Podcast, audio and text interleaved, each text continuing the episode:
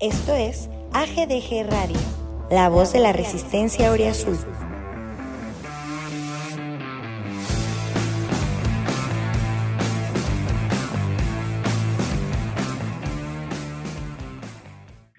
Bueno, hola, ¿cómo están todos, amigos de AGDG Radio?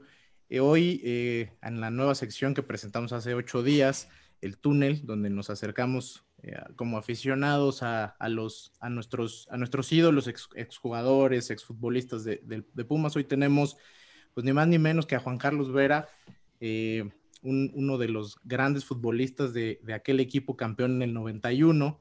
Eh, Juan Carlos, ¿cómo estás? ¿Estás este, en Chile? sí, hola, ¿cómo estás? Gracias por agradecerte a este, dar la oportunidad de, de, poder acercarme un poquito más a la gente de, de Puma especialmente y gracias por tu invitación. Para mí un placer hablar de mi carrera y lo que se hizo en Puma. Así que te lo agradezco ya. No, a ti, la verdad. Eh, ¿Qué tal estás pasando pues con todo este tema de la pandemia, ya con la familia? Eh, ¿Todo bien? ¿Todos en todo en orden allá en casa? Eh, sí, todo tranquilo. Eh, está un poquito mejor que hace tres, cuatro meses atrás. Sí. Estuvimos casi cinco meses en cuarentena, sin poder salir. Se podía salir a comprar a algunos lugares, supermercados, a, a Vasco, aquí en que les llamamos La Vega, que ahí viene siendo el, donde, el central de abasto. Sí. La verdad que eh, sí, complicado estuvo en ese tiempo porque para, para, salir acá te daban permiso una vez al día. Eh, después ya quitaron una vez al día, sino tres veces a la semana, nada más que eso. Y tenías que elegir el lugar a donde tenías que ir, o a un supermercado, a comprar algunas cosas. Y, y para todo tenías que sacar salvoconducto porque no te dejan salir acá. Sí. Así que, pero ya, ahora ya estamos mejor, ya podemos salir y, el sector que estoy acá, yo vivo en Santiago, eh, ya está abierto, podemos ir a otras comunas y esperando para ir a mi pueblo a, saludar a mi mamá, porque ya no llevo como siete, ocho meses que no la veo y hablo a veces por, por, teléfono con ella. Es de las partes más difíciles, ¿no? Sí, sí, porque ya está grande, es una señora ya, mi madre ya tiene 89 años más o menos, y igual, me echa de menos, están mis hermanos ahí con ella, pero igual quiere estar conmigo, quiere, soy su hijo preferido, en el claro. jugué fútbol, tuve, tuve la suerte de viajar a México a verme jugar con Puma. Me acuerdo que la invité al partido de inauguración del estadio de Pachuca, que lo inauguramos nosotros. Sí. Con, cuando hizo un Bolsonelo, me acuerdo, y no me acuerdo quién hizo el otro. Y también tengo bonitas bonita recuerdos de, de, de, Pachuca. Tuve la suerte de jugar ahí. Una, eh, me llevó el gobernador del estado. La verdad que a su familia la conocí, a, los hermanos del gobernador.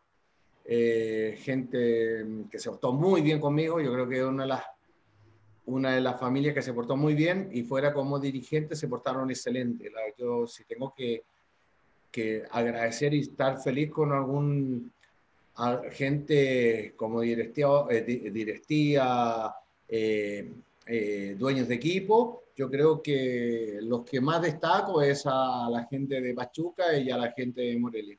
Ok. Pues es un buen tema, este, veo para, para empezar a platicar un poco del tema ya de, de, lo que fue tu paso por acá, por Pumas.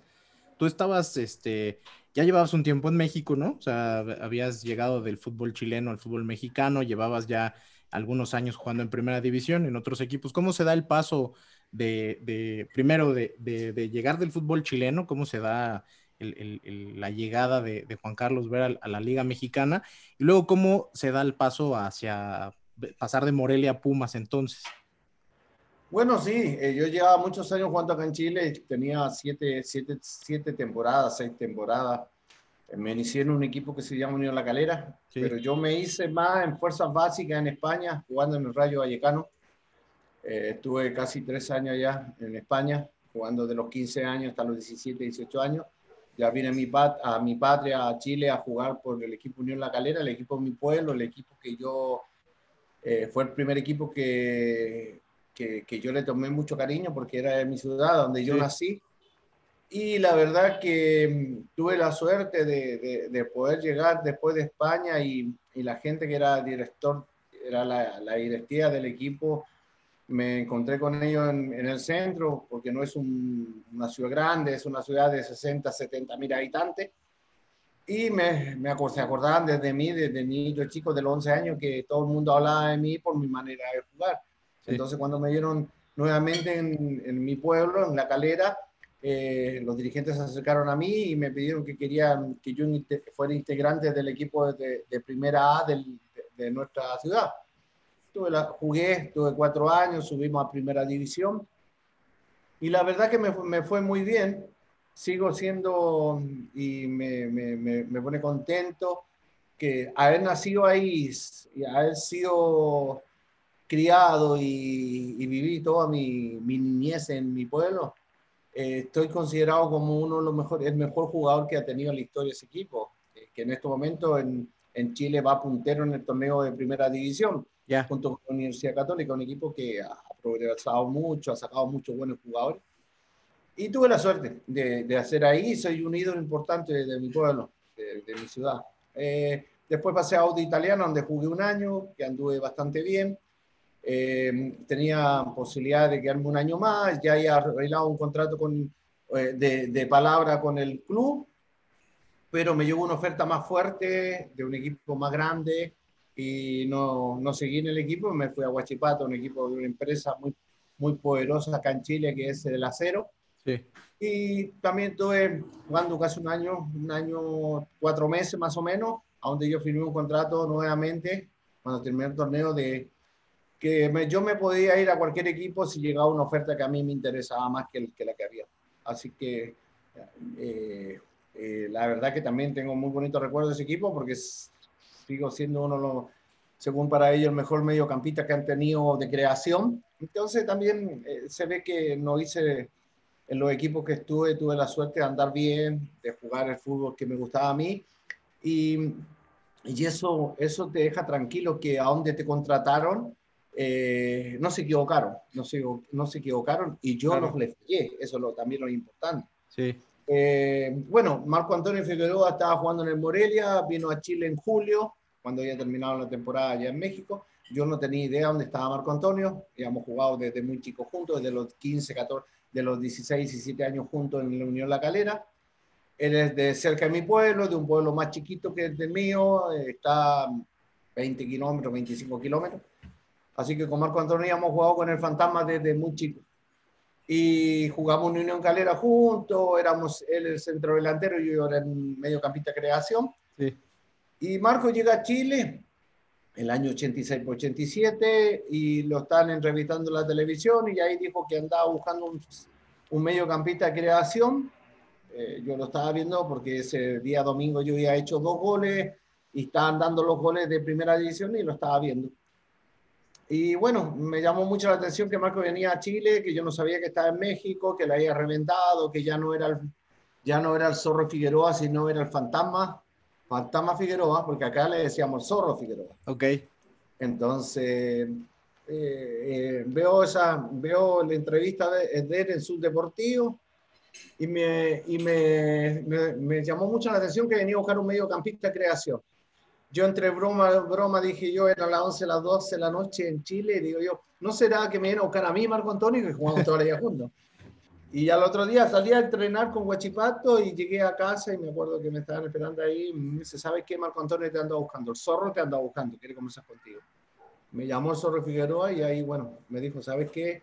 Eh, ando buscando un mediocampista de creación para llevarlo a, a Morelia y quería ver si querías, ya, que, querías ir a, a jugar al extranjero. Le dije, sí, me interesa a mí el extranjero. Fuera de eso, mi carta es mía. Yo manejo mi carta. Y, y sí, pero no sabía quién era Morelia, qué lo, a dónde queda Morelia.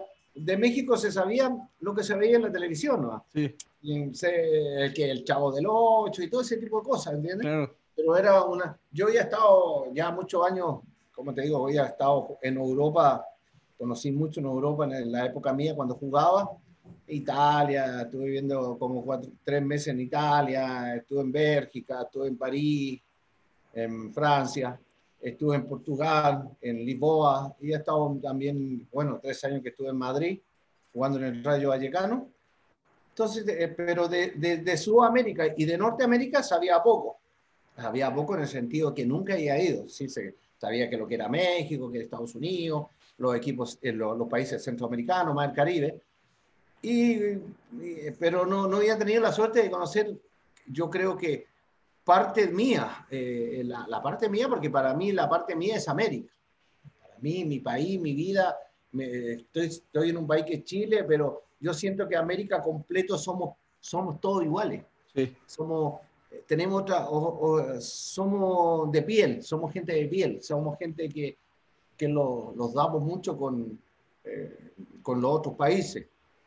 Y México para mí era una, era una novedad, ir a México y, y, cuando llego a México no, no entendía nada, era muy grande el país, el aeropuerto era inmenso al lado del nuestro, eh, al lado, en el mismo aeropuerto había, había, un hotel de 25 pisos, entonces en ese hotel me quedé y yo miraba, encontraba todo enorme. Sí, claro llegué a Morelia, firmé con, arreglé con Nicandro Ortiz, me llamó por teléfono cuando Marco Antonio me dijo ese mismo día, me dijo, te van a llamar en dos horas más, es el dueño del club, ya bueno, ahí ya me pareció eh, de, que ya cambió, eh, era um, otra cosa, estaba hablando de otra cosa, porque acá ser dueño de un club era muy difícil.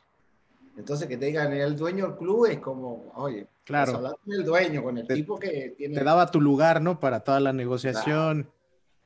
Entonces, bueno, me llamó Nicandro, eh, me habló, me pareció muy, cuando me llamó primero la secretaria, me pareció muy simpático hablar con ella por su, por su tono de voz, por lo como, como hablan ustedes, muy diferente a nosotros. Era como que era todo, era todo lindo para mí, era todo lindo de, de, de saber que, que hablábamos el español, pero con mucho cambio de sonido. Entonces, Era, como espectacular. A mí era, era como un premio, era como, yo lo puedo hacer y, y en Chile a lo mejor no, mucha gente no lo podía hacer. Claro. Era muy, muy difícil comunicación entonces.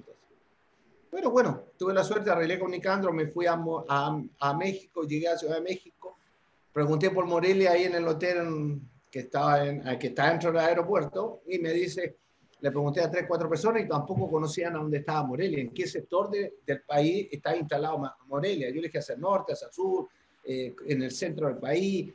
Entonces, mucha gente como que no, no, no, no, no captaba dónde estaba Morelia.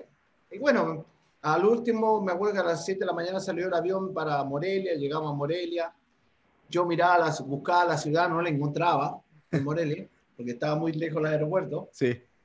Me bajo el avión, me acuerdo que caminando muy, a ver, como las películas antiguas de, de, México. Eh, el avión aterrizaba y, y, tú te bajabas de una escalera y caminabas como 50 metros para llegar a donde están, eh, así como bien tropical, una wincha que corría y, un, y, había un mesón grande donde te abría la maleta, era todo como rústico. Sí. Y, y viendo quién, quién sería la persona, porque habían 40, 50 personas esperando a los que, todos los que veníamos en el avión. Y yo miraba y bueno, eh, yo decía, se, eh, se, va a saber quién soy yo, porque, o sea, en ese entonces no era fácil saber de quién, cómo era la... Sí, tenían una foto mía, fotos mías que le habían mandado Marco Antonio y le habían mostrado de los periódicos y todo Y bueno, yo miraba, ¿quién será el que me viene a buscar? ¿Quién será? Y yo ve, y sí contraté un, un representante de jugadores para que me acompañara, para que cerrara mi contrato. Y, bueno, al, último se, acercó un señor harto, eh, que era el, el, presidente del club, y con su señora era la, eran los contadores del club, y era el presidente. Y bueno, los llevan, los llevan el carro, yo me voy atrás, el representante mío se va a poner adelante y yo miraba para todos lados. Y, quería ver, porque lo que era México, o sea, lo que te aparecieron las películas y todo ese tema. Pero bueno, llegué a, a Morelia, entramos a la ciudad, me, me, llamaba mucho la atención como que, que se, se, veía que era de, de, de, fuera de la capital, porque la capital era muy diferente, la entrada empezaba de a poco, pero ahí no, es como que entráis y había un, un, cartel grande que decía bienvenido a Morelia, ¿entendí? Entonces eh, era, era simpático, era como todo nuevo para mí, era todo nuevo. Y bueno, me llevaron al club, estaba esperando muchísima gente ahí, periodista, y cuando llego con mi maletita y, y me acuerdo que me hace entrar Graciela, eh, que diga, perdón, eh, eh, la, la, secretaria, y me, me, hacen pasar a la oficina donde está lleno de cámaras de televisión y fotógrafo. Y bueno, se presentó Nicandro Ortiz, me presentaron a Nicandro, un típico, un, un tipo, un, un, un dueño de equipo muy, muy, ¿cómo se llama? ¿Cómo te podría? Muy rústico. Un tipo eh, que él lo hacía de corazón, o sea, no tanta presentación y abrazo y eh, fanfarria, no, no, no, bien rústico. Y él hacía, y mira, contra este jugador, Juan Carlos Vera, que le dicen el Pelé Vera. Entonces yo decía, el Pelé, sí, no me gusta que me gane el Pelé, le digo yo, porque eso no va conmigo. Y sí, este es el Pelé chileno, y que no, le digo, yo no me gusta eso. Y él, pero él contento, me abrazaba, eh, los tiraban fotos, me hizo sacar la playera para ponerme la de Morelia. Claro, sí, sí, sí. Entonces, fueron cosas lindas, pues, que me los tengo en el recuerdo y doy gracias a Dios que tuve la suerte de ir a Morelia. Bueno, en Morelia anduve muy bien. Me acuerdo que Ángel Busto y Fantasma Figueroa hicieron muchos goles. Era un buen equipo, ¿no? Muy buen equipo. Sí, Mario Díaz, sí, teníamos un buen equipo, y, pero yo me acomodé rápido. Eh, después de 10, 15, 10, 12 fechas que yo empecé a jugar titular. Y ya pues, empezó a darse el fútbol mío, la gente se empezó a identificar conmigo. O sea, teníamos a Marco Antonio, que era goleador, Ángel Busto también que hacía goles, pero la gente se empezó a sentirte identificada conmigo por mi fútbol. Mi fútbol era, no era goleador, pero hacía goles no era un tipo que era eh, ah, como chocado como Marco, pero yo tenía otra cosa, tenía un talento. Entonces, eh, es lo que me dijeron hace dos días, anoche me dijo un compañero que jugó conmigo acá, me dice, Juan, el fútbol tuyo era, era, era romántico. Yo le digo, a ver, explícame, ¿cómo era? Era romántico porque todo lo que, lo que hacía ahí en la cancha era con, con un estilo, una cosa como, como tierna, como que le pegaba y así la pelota hacía cosas. Eh, era, eh, eh, yo te digo, yo te comparo con un cantante, con un, con un cantante que canta música romántica. Ese tipo de estilo era tu fútbol. Yo digo, te lo estoy diciendo ahora después que he jugado muchos años, pero me gustaba mucho. Jugó conmigo en Huachipato antes de irme a México, era centro delantero y me decía, mm, la verdad es que tu fútbol era romántico y, jugadores como tú, yo he visto dos acá, me dijo en Chile. me nombró otro muchacho que me acuerdo de él y, que, y tú me tomabas la pelota. Era como una canción linda. Siempre iba a hacer una cosa linda. Como que eh, eh, tu fútbol, como que todos lo seguían, que todo, que, eh, todos se sabían la letra, pero el que lo lleva, el que la cantaba eras tú, me decía. Es como cuando cantáis una canción que a veces tú crees que la estás diciendo bien, pero tú sigues al cantante y a lo mejor no lo estás diciendo bien. Claro. Pero como él, él, la tonata la seguía. Pero e-, eras un, eras, eras un, un, jugador que, que, distribuía, en ese momento eras un 10, ¿no? la verdad, no, no, yo no ¿en Morelia usabas el 10 o usabas ya el 1?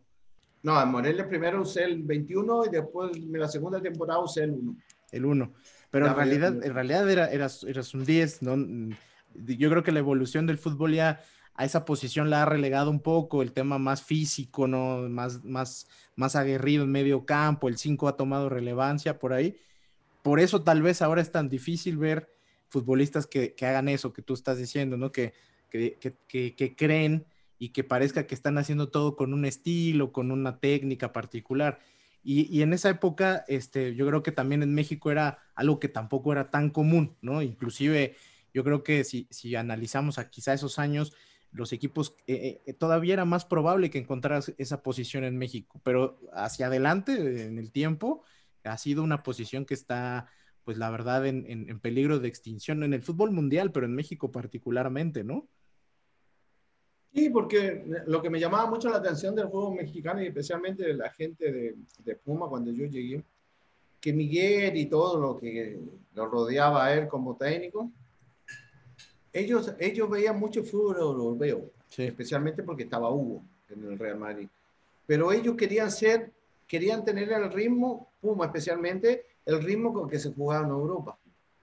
Y, y, por la escuela que era, por la escuela que era Puma, eh, si veías todos los, siempre hablaban de los mismos entrenadores, que Bora, que un argentino que fue el primero que llegó, no me acuerdo el nombre de él, que, eh, que venía de Europa y que él, él le puso una mística al club.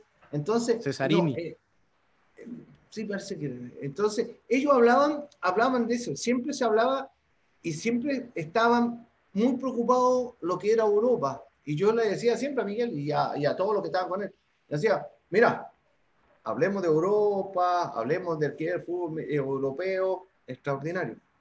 Pero las la figuras, las grandes figuras del fútbol europeo son todas de acá. Claro, sí, sí, sí. Y hasta ahora, y hasta, ahora, hasta la fecha, sí. Todas los días lo mismo. O sea, yo le decía a ustedes, miran como mexicanos, miran mucho para Europa. No, miren para Sudamérica. No, miren para allá.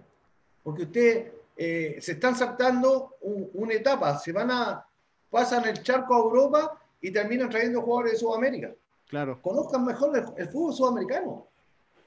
Cómo se juega, por qué hay jugadores tan hábiles, por qué le pegan bien a la pelota, por qué equipos como Argentina, Brasil, Uruguay han sido campeones del mundo por algo fueron campeones del mundo. Entonces, eh, México se, siempre se tiraba mucho más para Europa. Y ahora yo veo que no, ha cambiado mucho, pero sí está, están como mirando mucho más para Estados Unidos, pero es en, en la onda de que los gringos no lo pasen.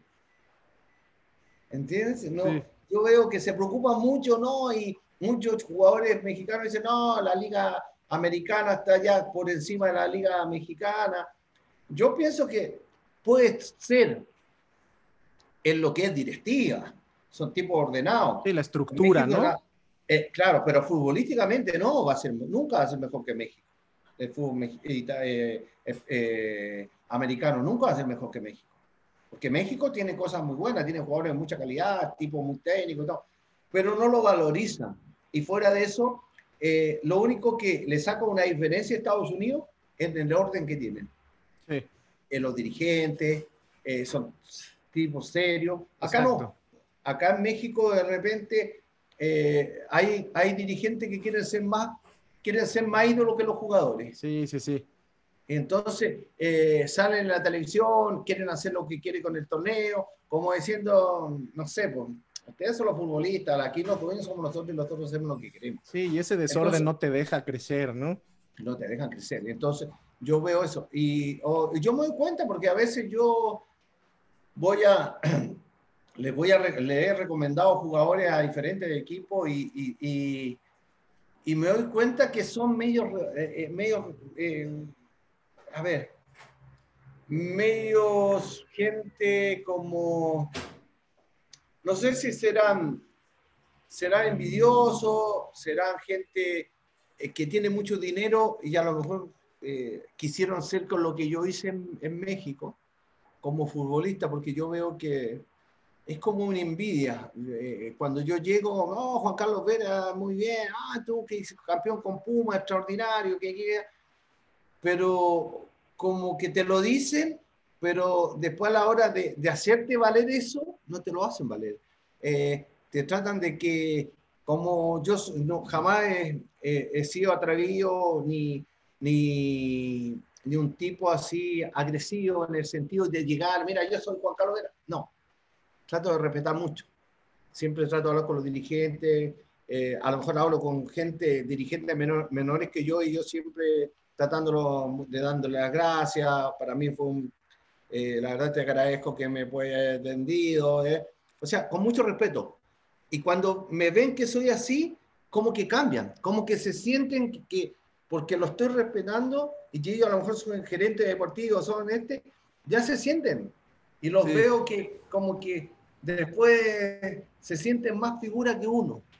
Y, y, me, por eso me da, ya, no, como que no me gusta llamar a la gente de México, a los clubes, especialmente a los presidentes, a los dueños. Eh, los veo unos tipos eh, que no son poco humildes o, son muy agresivos por lo que tienen. No, no, no, a ver, a mí, si yo fuera un jugador así, eh, yo fuera un dirigente y un jugador de, una, de lo que me respetan en México, porque igual me dicen que yo dejé una escuela de fútbol, una escuela como, como mi talento para jugar al fútbol. mucha, mucha gente se creía Juan Carlos Vera y muchos querían jugar como Juan Carlos Vera. Mucha gente. Y, y se identificaba conmigo. Entonces, yo tengo que tener un respeto por ese jugador. Y no lo hacen. Eh, y viene, viene cualquier otra persona que no jugó nunca en México, no conoce qué es lo que pasa, no sabe qué es lo que es una chiva o qué es lo que es un, un, americanista, qué es lo que es un de, gente de Cruz Azul, qué es lo que es un gente de Monterrey, de la, o de, eh, de, de, no sé, Leones Negros. De... Entonces, tú conocí la historia y viene mucha gente de otros países que no jugaron nunca, no conocen la historia de México y la, y la gente allá de México lo atiende bien. Y a ti, que tú diste, hiciste feliz a mucha gente, no te toman en cuenta. Entonces, es como que te molesta un poco y ya no querís saber más de, de, de, tratar de tener una, un acercamiento a la gente de México. ¿Y eso te ha pasado? No a la gente, sino a la directiva. ¿Y eso, ¿Y eso te ha pasado con la directiva de Pumas? O sea, digo, la verdad la gente te recuerda y te reconoce.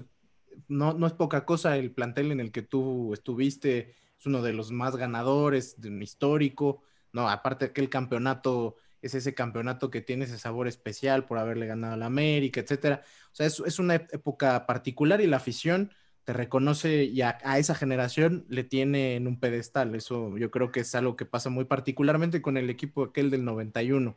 Pero te pasa eso con, o sea, ese respeto que dices, que no tienes en general con, el medio futbolístico mexicano, ¿te pasa también o te ha pasado también con, específicamente con, Pumas?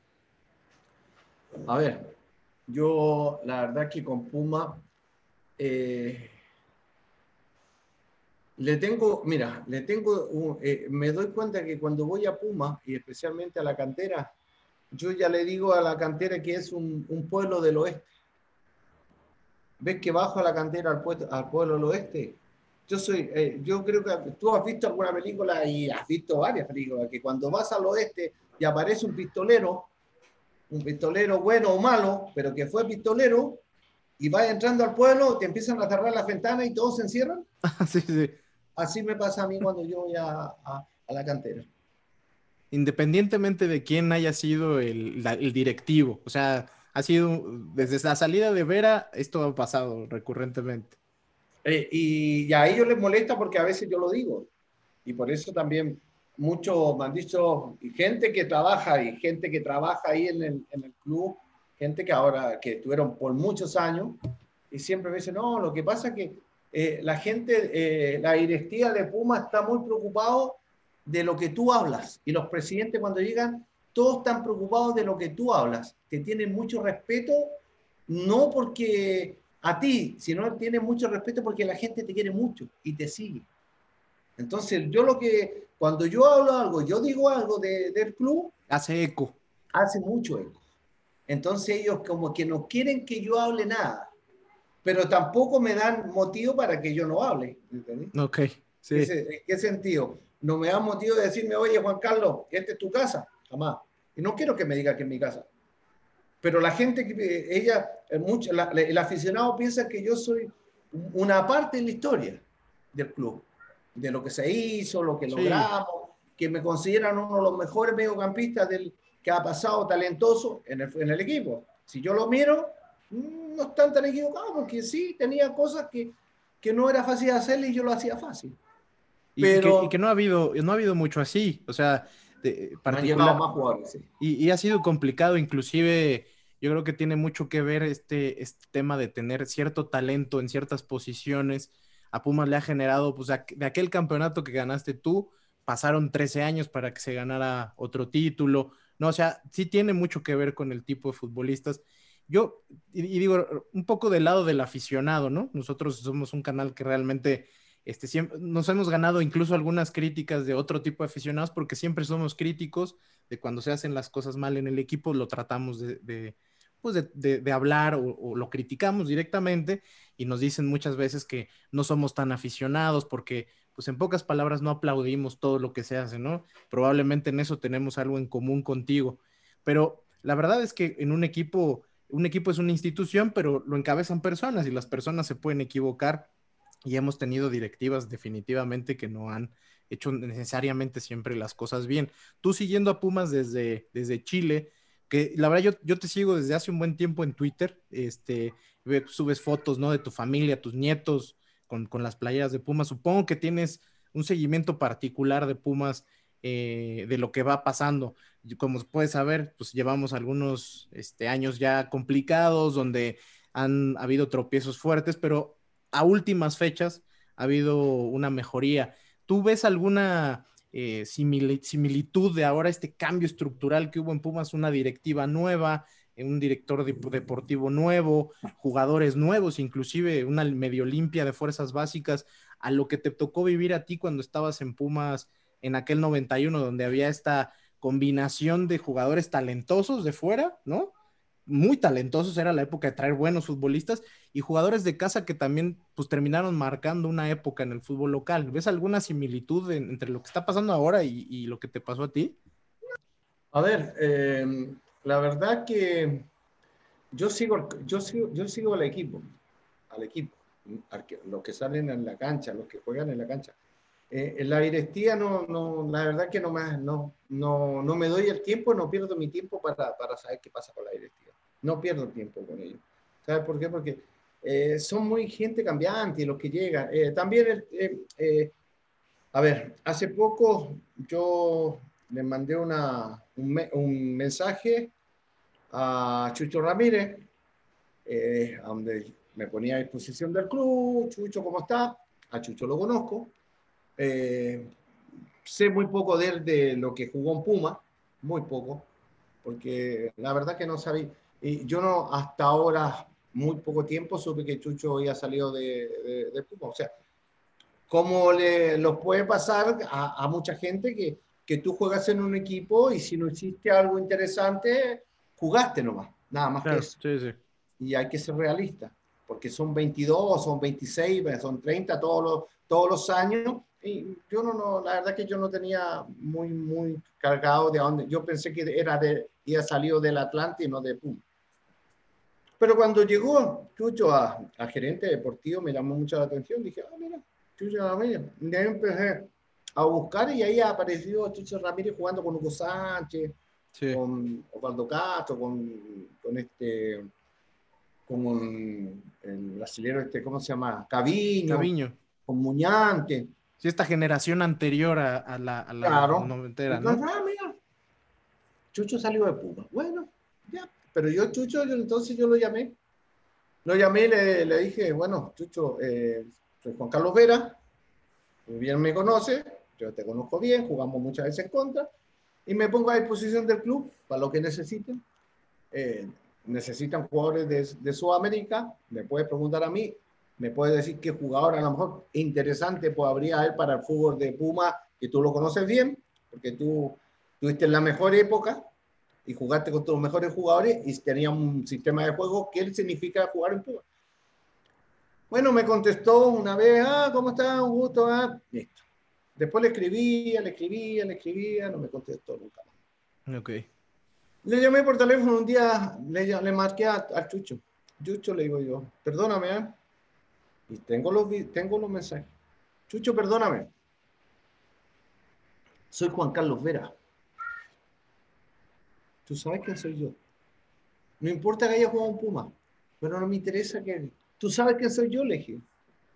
¿Sabes quién soy yo? Cuando tenía un programa en Veracruz, cuando fuimos a jugar con la selección chilena contra México, cuando yo era el número uno de Puma, fui llamado a la selección y jugué. Y tú tenías un programa deportivo allá en Veracruz, porque ya estabas retirado en Veracruz, en Veracruz te retiraste y, y te me acercaste. ¿Te acuerdas cuando, cuando, no te dejan ni pasar y yo le dije, no, no, déjelo pasar, que quiere hablar conmigo, dígame, ¿qué pasó? Juan, yo tengo un programa, me dijo, ¿me puedes regalar tu playera? Porque con tu playera eh, puedo hacer un programa y mucha gente va, va, a entrar porque va a querer esto. Dije, no, no, no te voy a regalar mi playera, te voy a regalar mis zapatos, te voy a regalar mis, mis, mis shorts, mi, mi, mi, media, mis calcetas y te voy a regalar mi playera. Ahí la tienes. Y lo que necesite, y a cualquier jugador que sea, yo lo voy a ayudar. Toma, te lo regalo, ojalá que te vaya en el programa. No, Juan, te pasaste, ha sido muy diferente. Muchos otros le he pedido una playera y, y, te la tiran, ni siquiera te la dan. Tú me la entregaste con todo, con zapato, con todo. No te preocupes, amigo, si yo te puedo ayudar. Ese Juan Carlos Vera soy, compadre. Juan Carlos Vera, el que te ayudó, el que te dio una mano cuando tú estabas empezando en el, a, comentarista. Pero ahora, el mismo Chucho, pero eres tú el mismo Chucho, el Chucho Ramírez que me cree, no eres el mismo Chucho Ramírez. Ahora ya te sientes que como que eres parte, eres ya importante. La, la persona, ¿sabes cuándo se mide la persona? Cuando eres grande, cuando andas bien y eres figura, tiene que ser más humilde. Yo me la pasaba cuatro horas con la gente de Puma, dando autógrafos, sacándome fotos, y mis compañeros decían, Luis, Jorge, eh, salían, a muchos salían por otras puertas, salían por otras puertas para irse. Yo no, sí. yo salía por el túnel para arriba y estaba toda la gente tomando cerveza, conversando, y ahí me la pasaba tres, cuatro horas con todo. Después de los partidos. Por supuesto. ¿Y para ti cómo fue esa etapa? Digo, la verdad es que entiendo tu punto, ¿eh? Este, creo que sí, es, es cierto, ¿no? La, la, la, la directiva, el, el, el, manejo del equipo es, está muy alejado de lo que es la afición muchas veces, ¿no? O sea, no hay una cercanía, no se escucha la voz del aficionado, salvo que sea la parte de la afición que constantemente aplaude las decisiones, ¿no? Como en todo pasa. Pero la afición que se acercaba a Juan Carlos Vera en esa época, este, ¿cómo te, o sea, ¿cómo te hizo sentir? ¿Cómo fue la química como futbolista que tuviste con la afición de Pumas? La afición de Pumas tiene esta característica de ser muy exigente, ¿no? Porque por lo mismo de que de este, de, en la cantera de Pumas salen buenos futbolistas, es exigente en los resultados que exige al futbolista que viene fuera. Cuando, cuando el futbolista que viene fuera lo hace bien, hay una química y, inmediatamente se vuelve un ídolo.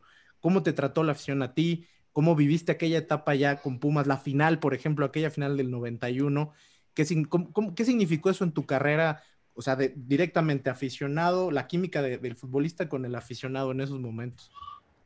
A ver, yo, yo mi primer partido lo jugué, un partido amistoso, amistoso que lo llevaron, que estábamos en, en, Toluca, en Valle Bravo, lo llevaron a jugar un partido, el, primer, el partido amistoso que jugué con Puma, me tocó jugar contra Morelia, el, el equipo que yo venía.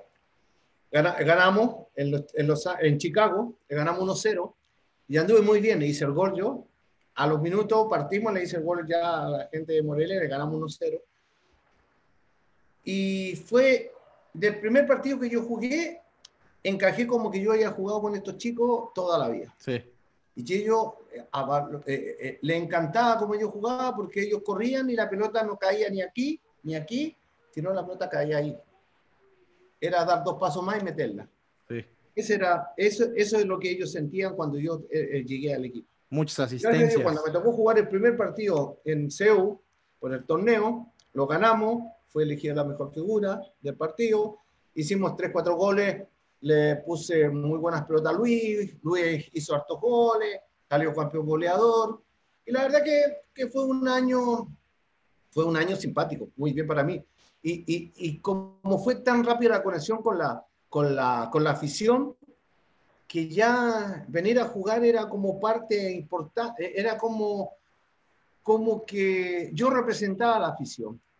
Yo representaba a toda esa gente que venía a ver, ellos se encantaban con mi fútbol y yo me, me sentía viendo, me sentía como en casa, eh, nunca una presión, ellos siempre esperaban algo diferente mío y, y tanto fue así que en ese entonces no existía la red, no existía la otra este, sino era la Ultra la que sí. existía.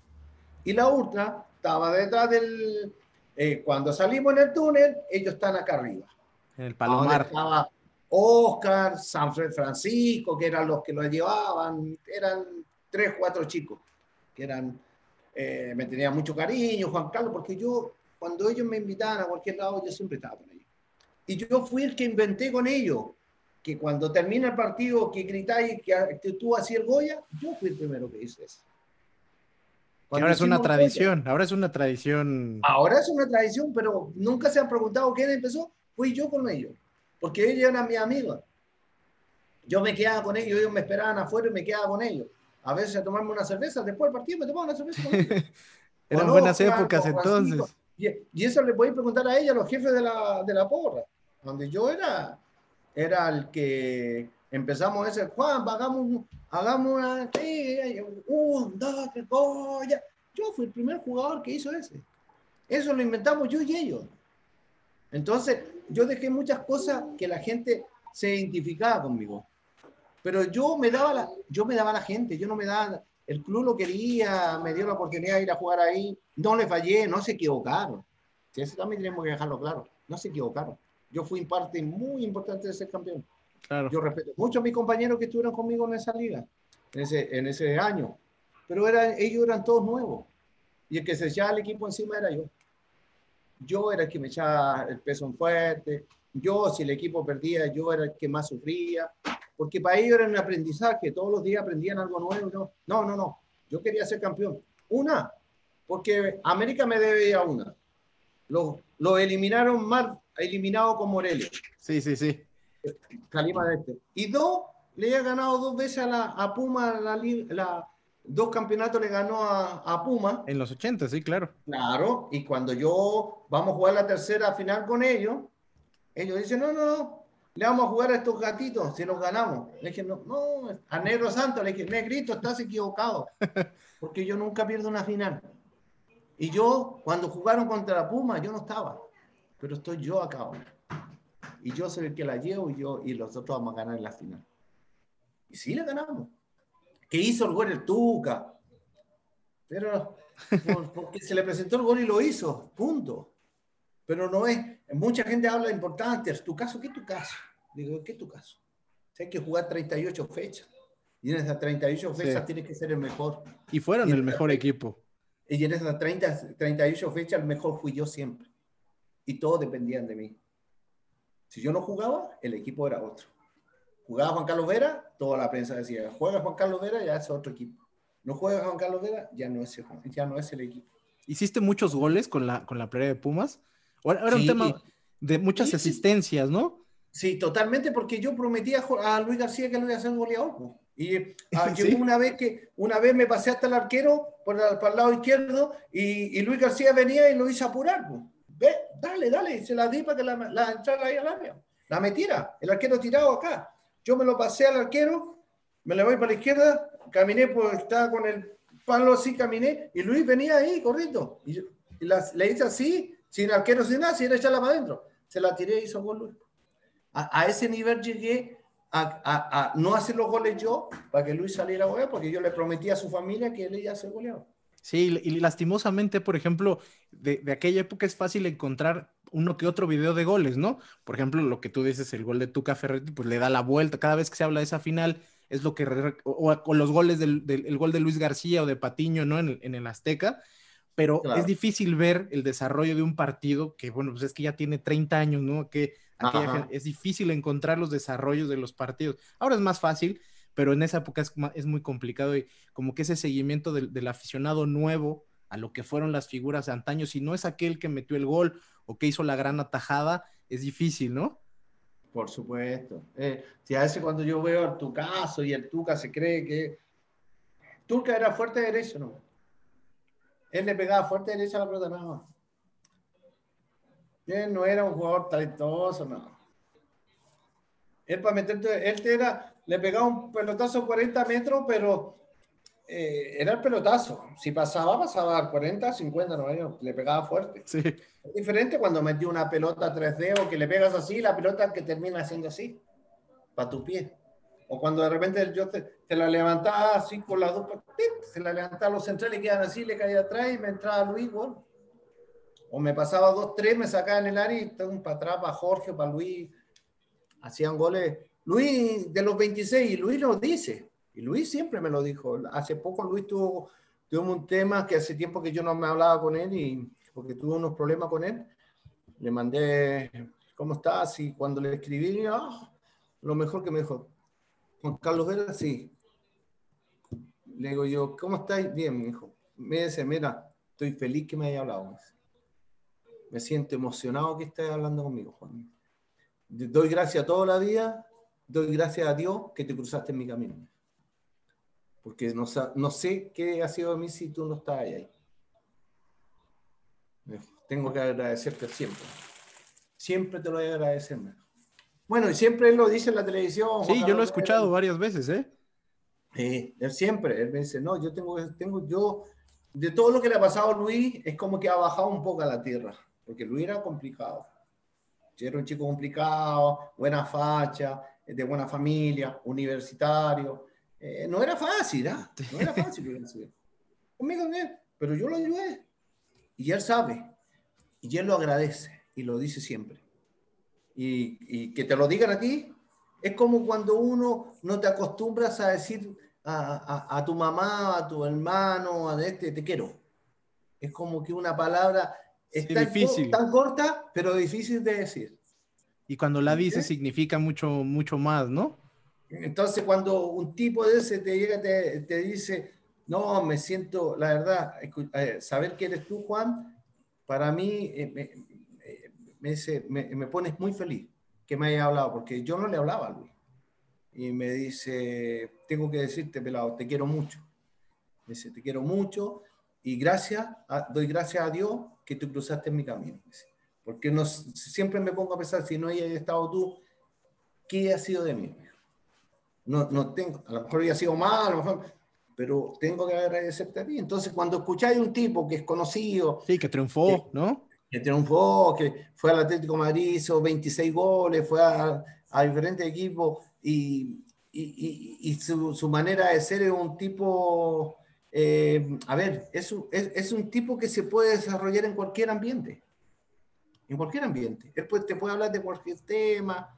Es un tipo que eh, nada le queda corto a él siempre le sobra para cualquier cosa, para trabajar en la televisión, para tener un, tema, para conversar, para, para una entrevista. Ellos tienen muchos temas.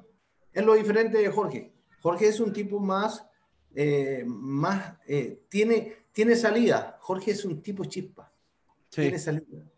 ¿Entiendes? Él es como el encendedor que no prende, pero que tira, tira, tira como estrellas. ¿Entiendes? Es ese tipo Jorge Campo. Jorge Campo, también Jorge él, él siempre dice, yo que yo soy, llegó mi jefe, cuando yo a México me encuentro, llegó el jefe. Ah, ¿Cómo está jefe? Él me, dice siempre, tú eres mi padre, tú eres mi padre. Sí, lo di, hace poco hicieron una reunión de, de varios futbolistas del 91, no, creo que en un canal chileno por, por Facebook Live, y me acuerdo que lo decía Campos, dice, dijo literalmente lo que acabas de decir, dice, eres mi padre, dijo algo así, y, y es un respeto particular porque deja ver que lo que dices es, cierto, ¿no? O sea, en aquel equipo que era de figuras, pero algunas figuras nacientes, pues el que se cargaba el equipo en los hombros, pues era el 10, ¿no? Eh, que era el 1, pero era el 10 en realidad de, ese equipo. Oye, y una pregunta que yo creo que la, he escuchado que la has contestado pues en diversas entrevistas o, en comentarios, ¿no? Ese equipo del 91 era, parecía lo suficientemente fuerte y sólido para haber seguido y ganado más cosas, ¿no? Tenía jugadores jóvenes. Digo, entendiendo también que por ahí eh, la filosofía de Pumas de, repente es desprenderse de figuras, sobre todo de las que hace en casa, por, por temas financieros, lo que sea. Había, parecía que había plantel para, para más cosas.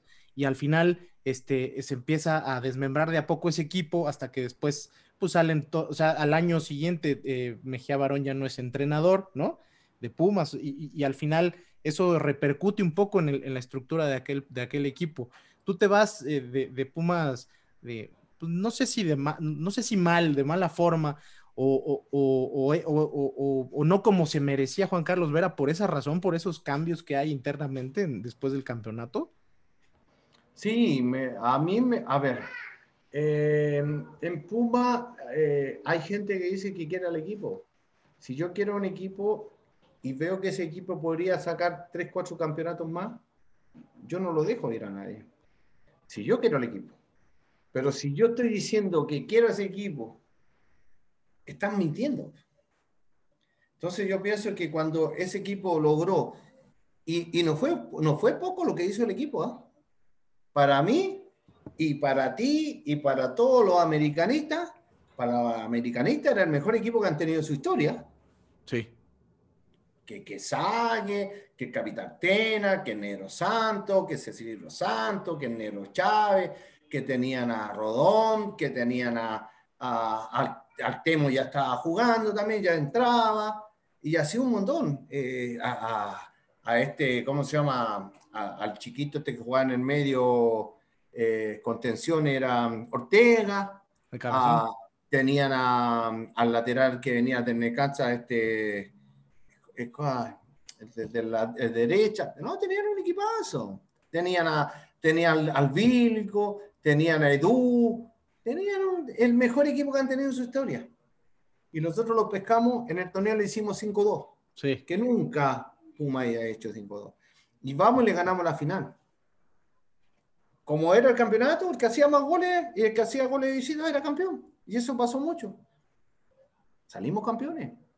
Les ganamos la final. Y, y no solamente, los, eh, no solamente lo, lo, celebraron la gente de Puma, yo creo que lo celebró todo México. Sí, creo, que, sí. Lo celebró todo México, porque yo donde fui después de la noche, que ni siquiera yo fui a la comida de, de Puma, yo no fui a la, la comida que hubo con el restaurante y todo eso, no, no, yo no fui. Yo no fui a esa, a esa, comida. ¿Por qué? Porque habían cosas arregladas ya. Tuca Ferretti ya era entrenador del equipo. Todavía no terminaba el campeonato y Tuca ya era entrenador del equipo. Miguel Mejía Barón ya había pescado sus maletas y se iba a ir. O sea, organizaban todo. No te lo preguntaban. Cuando yo me enteré, cuando yo me enteré, porque yo cuando me vengo a Chile me dicen, eh, ya me vengo a Chile, salimos campeón, al tercer día pesco el avión, me vengo a Chile a mi, a, estar acá, a, celebrar mi cumpleaños, porque el 5 de julio era como mi, era mi cumpleaños, estar aquí, mucho, un año sin venir a Chile. Y me encuentro con la noticia que estoy viendo televisión y sale por ahí eh, los nuevos movimientos que hay en el draft mexicano, porque eran los primeros drafts. Y sale lo que más llamó la atención y salió en primera este, Juan Carlos Vera va, va a préstamo al Atlas. Juan Carlos Vera están equivocados, dije yo. Mentira. Si yo soy el presidente del club, yo no dejo salir a Juan Carlos Vera. Sí. Si era el corazón del equipo. Entonces yo no entendí. Entonces, yo cuando me llaman por teléfono me dicen, Juan, la secretaria sabe que este, eh, te mandamos, vas a préstamo. A préstamo. O sea, a ver, este es mi carro. El carro más lindo que tengo yo. No lo voy a vender, pero te lo voy a prestar por un año. ¿Tiene, ¿Tiene sentido o no tiene sentido? Sí, sí, sí. No tiene sentido. Sí, ella ha sido diferente que me hayan vendido. Como hicieron con García Aspe y con, con Abraham Nava, los vendieron. Ya no pertenecían, ya se lo fueron. ¿Y por qué no me vendieron a mí?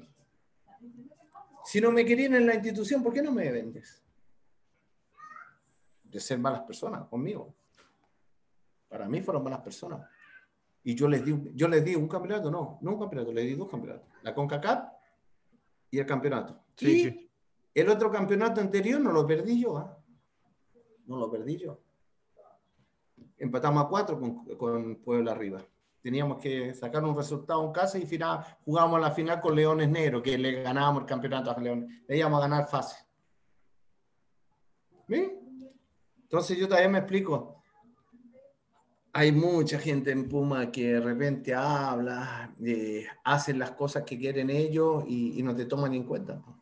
Y después de, mandarme al, afuera del equipo, el próximo año lo primero como el equipo no anduvo para nada, me llamaron inmediatamente para nuevamente a ver si levantábamos el equipo. Sí, pero ya no estaba Luis García, no estaba ni, no había nadie. Sí, era, otro equipo completamente diferente, sí. 11 jugadores diferentes contando conmigo, eran 10. Porque ya no era ni. Jorge ya era delantero y era Bernal el arquero ya. Sí, sí, sí, sí. Luis García no estaba, no, no estaba Abraham eh, estaban, y, los de, y los que estaban, estaban en la selección y no jugaban nunca. Sí, porque andaban en gira. Y fue justo esa época de aquella selección base de Pumas con Mejía Barón y todos estaban Copa América en 93 y todo el proceso mundialista del 94. Entonces, ¿a quién le dejaron el paquete después que me sacaron y me volvieron el paquete? Me lo dejaron, me volvieron a dejar a mí. Ahí apareció Nieto, apareció eh, eh, Santillana, eh, Memo López, eh, apareció Beto, apareció el Pelone, apareció eh, Oteo, apareció Sancho, aparecieron todos esos. Sí, jovencitos. aparecieron unos nuevos, pero no tenían la misma calidad de los que estaban antes. Entonces yo digo, oye, muchos lo quieren y, que, que desarmar un equipo no le encuentro ni pies ni cabeza. O sea, realmente fueron, ¿eran Pumas? ¿Realmente querían al equipo? No, y además. O quería su, beneficio. Y justo lo que pasó, yo creo que al final del día es. Eh, mucho se habla siempre en Pumas de tener esta posibilidad de cobijar a los jóvenes para pues afianzarlos, ¿no? Y en estos casos, cuando haces esos cambios estructurales donde de tajo cortas un proceso, pues terminas dándole más presión a esos jóvenes que vienen saliendo, ¿no? Complicas, complicas el desarrollo y... Sí, por supuesto, pero es que yo, bueno, es lo que te digo yo, universidad, después de esa época, de 90-91, no han tenido todavía un equipo. El otro equipo salió campeón con Verón, con, con Capital Beltrán, con los Picolinos, con todo. Pero no jugamos, no jugaban como jugamos nosotros. Y fuera de eso, ellos ganaban campeonatos cortos. Sí, eso es otro fútbol. Ahí sí el cambio, digo, de entrada, el, el, el fútbol con, con, este tema de los torneos cortos cambia por completo la manera en que tienes que organizar un torneo, estructurar el año completo. Si nosotros lo habíamos quedado cuatro años juntos el equipo y, y, y ese tipo de torneo ganábamos ocho, ocho títulos. Sí, sí. sí y es una lástima, la verdad, porque son de esas decisiones, eh, como te decía antes, ¿no? Como aficionado, ¿qué, puedes hacer? Te puedes quejar y molestarte en la tribuna, la verdad no pasa mucho. Y, muchas veces se confunde un poco ese tema de, ser aficionado con ser fanático, ¿no? Y, aplaudir esas decisiones por decir que es la institución y a la institución no se le puede criticar. Eso pasa también, ¿no? Claro. Pero yo siempre me queda la duda, me quedó la duda. A todos nos va a quedar siempre me va a quedar y, pienso que, a ver, eh, para ellos siempre va a que, eh, bueno, a mí no me va a quedar, a ellos sí, que siempre va a quedar ese número uno, siempre va a ser, lo van a sacar a donde esté. A donde digan, oye, busquemos el mejor mediocampista que ha tenido Puma, eh, van a decir, ah, el número uno. Todavía afuera se venden las playeras, estas medio retro con el uno, ella fuera del Olímpico. Claro. Eh, se reconoce. Yo creo que es, una parte que como futbolista, digo, yo creo, yo de este lado como afición, eh, como, aficionado es lo que tienes que hacer, reconocer a los jugadores que hicieron a este equipo importante, porque pues, al final sobre ellos descansa la historia, los títulos y demás, ¿no? no, puede, la directiva o, la estructura puede ser lo que sea, pero el aficionado siempre tiene que reconocer a sus ídolos, a sus héroes, ¿no? Yo por eso yo, yo te digo, yo quiero, yo quiero al club, a los, al equipo, yo quiero al, a la afición, son parte mía, son las personas que yo, sigo el equipo siempre. A mí me, eh, mira, y el único presidente que me habló y me habló que le gustaría que yo estuviera ahí con él y este, fue este, el último que, que, eh, de Barca, de Barca, ese, ah, ¿cómo se llama? Rodrigo Ares de Parga. Rodrigo, Rodrigo Ares. Rodrigo. Él me llamó cuando tomó el, eh, era presidente, me llamó eh, por teléfono, la secretaria, nos llama el presidente, Juan Carlos, sí, hable con él, me gustaría que estuviera conmigo, necesito conseguir tener unos buenos jugadores, necesito un número uno como tú, por favor, hazte cargo de eso. Fue la mentira más grande, porque después de, pasó, pasó ni tres meses eh, ni dos meses, nunca más me contestó el teléfono. Nunca más. Yo no lo llamé, él me llamó a mí y después nunca me llamó, contestó. Y después se andaba escondiendo de mí. Y después no me deja. Para entrar yo a, a CEU, tenía que pedirle permiso a él y me ponía mil trabas para entrar a CEU. Entonces decís tú, ¿qué onda? O sea, entonces yo tengo, yo quiero a Puma, pero al, al equipo que gana el domingo, a la afición que está contenta y todo. También quiero agradecer a ellos. ¿ah? Mira, la banda. ¿Esa te la mandaron? No, no, estuve con ellos. Acá viniste. Sí, cuando fui hace poco, al año antepasado, estuve con ellos porque ellos hacen, todos los años tienen un evento de torneo y todo eso. La estuviste ahí, sí, sí, sí. Sí, estuve ahí porque me invitaron. Eh, ¿Sabes por qué me la puse ahora? ¿Por qué? Porque, porque fueron el que está a cargo, que el Rosa, Rosa, el tipo que está ahí metido y todo. Ayer fue el único que me llamó de México para saber qué está pasando en Chile porque estaba preocupado porque lo, que estaba pasando acá en Chile. Disturbios, demás. Ya, él llamó y estaba muy preocupado. Me dice, ídolo, estoy muy preocupado por usted. ¿Cómo está? ¿No tiene problema? ¿No, eh, no, está pasando nada con lo que está pasando en Chile? No, le digo, estoy bien. Estoy tranquilo en mi casa, no salgo. ¿Para qué voy a ir a, para, para, exponerme a que me peguen un balazo? Mejor me quedo en mi casa. Pues qué gusto saber de que de entrada que está bien toda la familia y sí. tú. Entonces por eso me, te pone contento que un tipo que sea como él sea, aficionado, que él quiera la este, es el único, el único que me llamó de México para saber cómo estaba, porque estaba preocupado porque estaba viendo las noticias. Entonces eso también te pone contento porque eh, él me regaló la playera, eh, me puse a tomarme ese día eh, unos tragos con ellos. Fui parte de, de, lo que son ellos, el pueblo, la representación, cómo es el mexicano, cómo, cómo, cómo son, son auténticos. Y ese, ese día lo había, yo era, era chileno, pero era auténtico. Andaba como ellos, sin mi playera, tomándome un trago con ellos, pero con mucho respeto. Y eso, eso no me lo va a quitar nadie. Yo siempre a, a personas que, que, se acuerdan de mí. Hay muchos, ¿ah? Sí, que en las redes sociales tengo gente que me sigue todos los días, me manda fotos, muy buenos días. Pero ayer el único que me escribió porque estaba preocupado de esto era él. Y se lo agradezco, por eso me puse la playera que me regaló era ahora, me la regaló él ese día y la tengo. Ahí muy bien. Pues mira, la verdad es que me, da gusto escuchar primero, te digo que está todo bien, si, si este, pues las cosas socialmente acá en este lado, de, en este continente, se, siempre tienden a tener estos extremos, ¿no? Saber que la familia y todo está bien. Y también qué bueno saber que, que, la afición, que al final es quien nutre al futbolista y sobre todo, digo, ahora pasando tanto tiempo de que estuviste por acá, este, siga reconociendo, ¿no? La importancia que tuvo Juan Carlos Vera en, en la historia de este club, ¿no? Que, que al final del día es la, gente importante, ¿no? La gente que, que, sigue como que llevando la palabra, ¿no? Y, sigue comentando lo importante que fue cómo jugó Vera, es el aficionado, ¿no? Por más que el directivo no, no, no se, no, no, no, no se tome la, la, molestia de darle al futbolista que ya no está una salida digna, un reconocimiento en, un momento, en vida, por ejemplo, ¿no? Eh, que el aficionado sí lo haga, yo creo que al final es lo que más puede nutrir a, a, un, a, un, a un exjugador o a un futbolista que está en activo, ¿no? Eh, bueno, era lo que te iba a decir y lo dijiste tú que estoy en vida. Eh, a Morelia le tengo que agradecer porque me hizo un reconocimiento en vida. Y, y le, el otro día le decía yo a, a mi señora, le decía, oye, ni permita que si me muero que digan, oye, uno, un reconocimiento a Juan Carlos Vera que fue figura. ¿Para qué? ¿Para qué me sirve eso?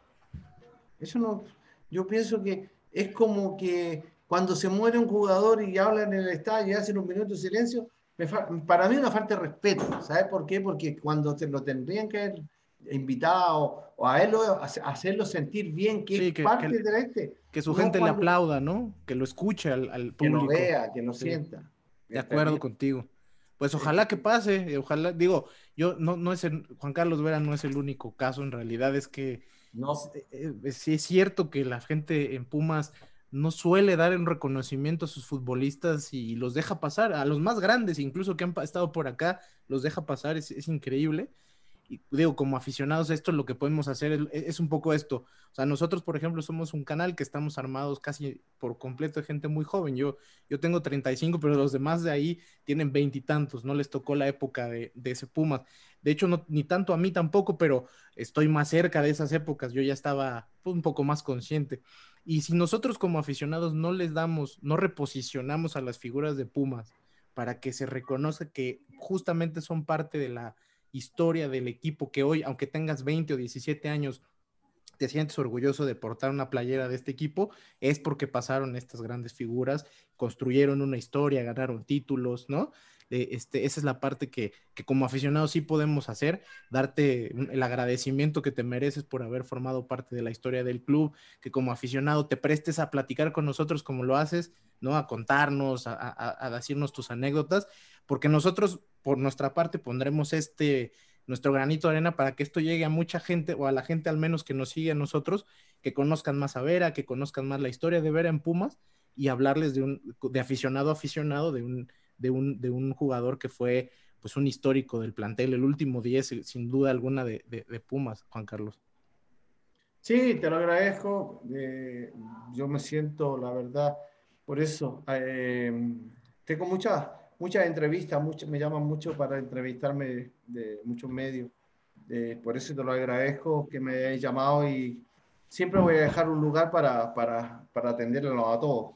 Eh, sí, eso fue un equipo que me, me entregó, eh, no tanto el equipo, sino la afición me entregó cariño, me, me, me hizo sentirme bien y, y agradecer a la institución de haberme prestado una playera para, para ponérmela y representarla. Eh, siento que lo hice bien, siento que en los equipos que me prestaron esa playera, porque una, es una playera prestada, no es la playera mía. Esa playera va pasando de mano en mano y de cuerpo en cuerpo de chicos, y que, que muchos sueñan alguna vez ponerse. Entonces, doy gracias, doy gracias a Dios, doy gracias a Dios que tuve la suerte de jugar con grandes jugadores y en una institución tan grande como es la de universidad. Así que te doy las gracias por, por, haberme invitado a tu programa y, y, aprovecho para mandarle un saludo a toda la afición, especialmente a la de Morelia y a la de Puma. Muchas gracias, Juan Carlos. Que, yo le tengo mucho cariño. Pues muchas gracias por tu tiempo, la verdad es que muy, muy interesante, disfruté mucho platicar contigo, honestamente es que tenía muchas ganas, desde que me dijeron que había la posibilidad tenía muchas ganas y, y este, superaste las expectativas en esta plática por mucho. una última cosa que te quiero pedir, un favor, si puedes mandar un saludo a nuestro, nuestro canal se llama El Grito de Goya, entonces aprovechando tu anécdota que decías de que tú tuviste esa relación el, bueno, pues por, por favor regálanos un saludo para la gente que nos escucha y con eso terminaríamos y, otra vez agradecerte la verdad el tiempo que, que para estos canales que son dedicados al club, esto es bien importante. Bueno, sí, a mandarle un saludo a todos y especialmente al, a, la televisión, al Grito de Goya, un programa que te acerca cada día más a los grandes jugadores que tuvimos la suerte de jugar en ese equipo. Así que le mando que le vaya súper bien, muchachos. Aquí para lo que ustedes quieran, siempre voy a estar las puertas abiertas. Y grande, grande Puma y Goya. Gracias, Juan Carlos. Goya, pues esto fue la entrevista con Juan Carlos Buena. Muchas gracias a todos. Y pues síganla, síganos en nuestras redes y estén pendientes de cuando se suba entrevista en el podcast, en YouTube y en todas nuestros, nuestros, nuestras multiplataformas. Hasta luego a todos, gracias. Juan Carlos, gracias. Gracias, Goya. Esto fue AGDG Radio, la voz de la resistencia Azul. Recuerda seguirnos en nuestras redes sociales, arroba al grito de Goya en Facebook, Twitter e Instagram. Adiós.